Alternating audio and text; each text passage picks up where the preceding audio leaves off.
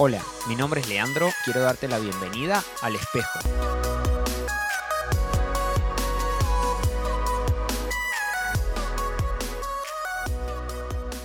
Buenas, buenas, bienvenidos. Qué bueno que puedas estar del otro lado, es una alegría para mí saber de que estás escuchando y aún pensar de que esto te pueda servir. Suelo iniciar narrando un cuento o una historia, pero hoy quisiera hacerlo de una manera diferente, con preguntas. ¿Te has sentido culpable alguna vez? ¿Es un sentir que te acompaña con frecuencia? ¿Sos de los que puede asumir sus responsabilidades o le echas la culpa a los demás? El sentimiento culpa es considerado como una emoción negativa, que si bien a nadie le gusta experimentar, porque la verdad sentirse culpable de algo no está bueno, pero nos ayuda a adaptarnos a nuestro entorno. Muchos autores coinciden en definir la culpa como un afecto doloroso que surge de la creencia o sensación de haber traspasado las normas éticas, personales o sociales, especialmente si se ha perjudicado a alguien. La culpabilidad, por lo tanto, surge ante una falta que hemos cometido, o así lo creemos. Su función es traer conciencia a las personas que ha hecho algo malo para buscar reparar ese daño. Es, en cierto sentido, la culpa nos permite buscar la solución cuando hemos hecho algo que perjudicó a alguien o traspasó las reglas. Pero ¿sabes qué? Se vuelve tóxica y destructiva cuando vivimos con ese sentimiento por algo que ya nos ha sido perdonado o bien por creer que somos culpables de alguna falta o error que no hemos cometido. Lamentablemente hay quienes fueron criados a través de la culpa donde los padres les hacían sentir culpables todo el tiempo por todos los errores cometidos.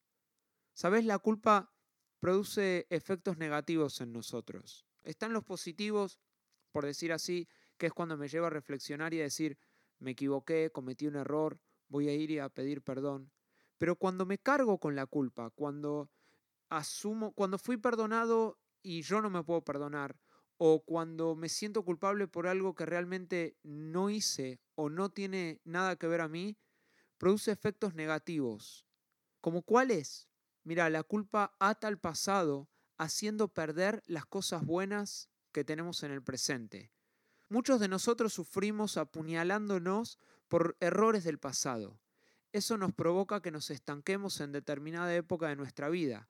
Un aborto, alguna relación enfermiza, algún error que cometimos en el pasado y no lo podemos soltar y vivimos sin ver las cosas buenas que tenemos ahora mismo, pues en muchos casos nos sentimos indignos por esto que está en el pasado.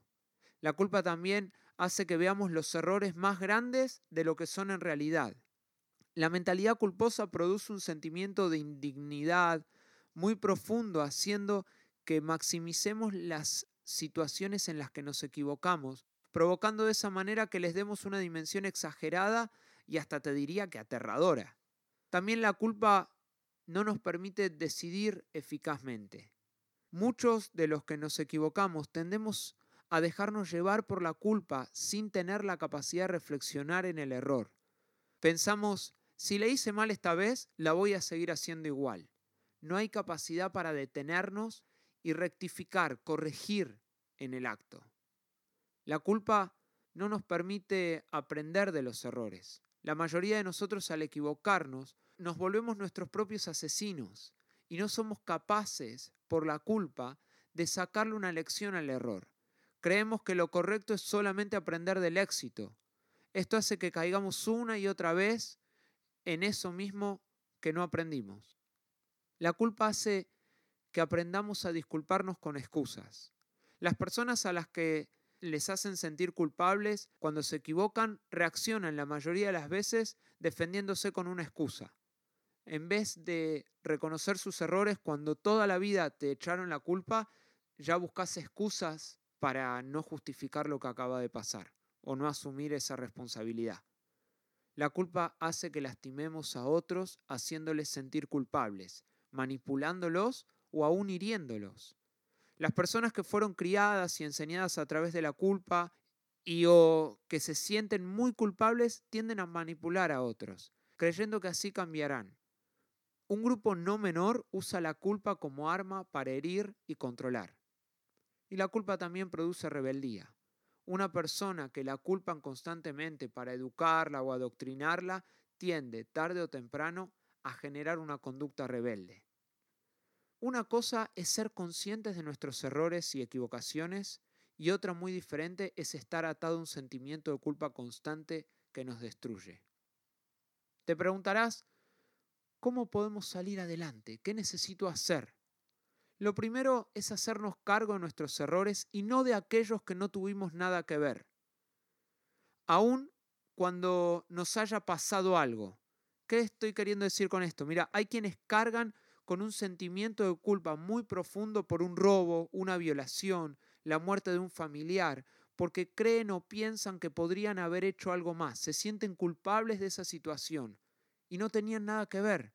La realidad es que no, no podían hacer nada y se cargan con una culpa que no les pertenece. O cuando te echaron la culpa por algo que no hiciste y te la crees y cargas con eso y cargas con eso y cargas con eso.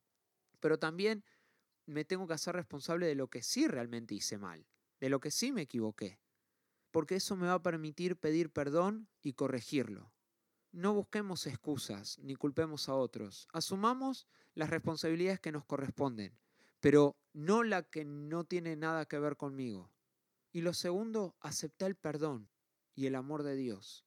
Si hay dos personas que hacen que podamos salir adelante de la culpa, somos nosotros mismos y es Dios. Él nos ama tanto que está dispuesto siempre a perdonar nuestros errores. Imagínate cuál fue su amor que envió a su Hijo para que ocupara nuestro lugar. La culpa también tiene que ver con eh, este acto jurídico de ser culpables ante un juicio, ante la ley, por algo que hicimos.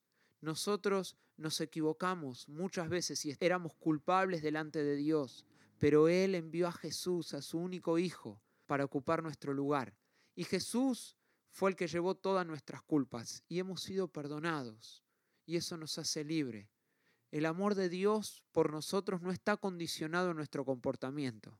Así que confesemos nuestras fallas y aceptemos ese amor tan grande que Él nos da. Que en este tiempo, que en esta semana puedas analizar tu propia vida, pensar en qué te estás sintiendo culpable, qué culpa estás cargando, pedir perdón, reconocer delante de Dios y de las personas si te equivocaste, tu error, corregirlo y seguir adelante.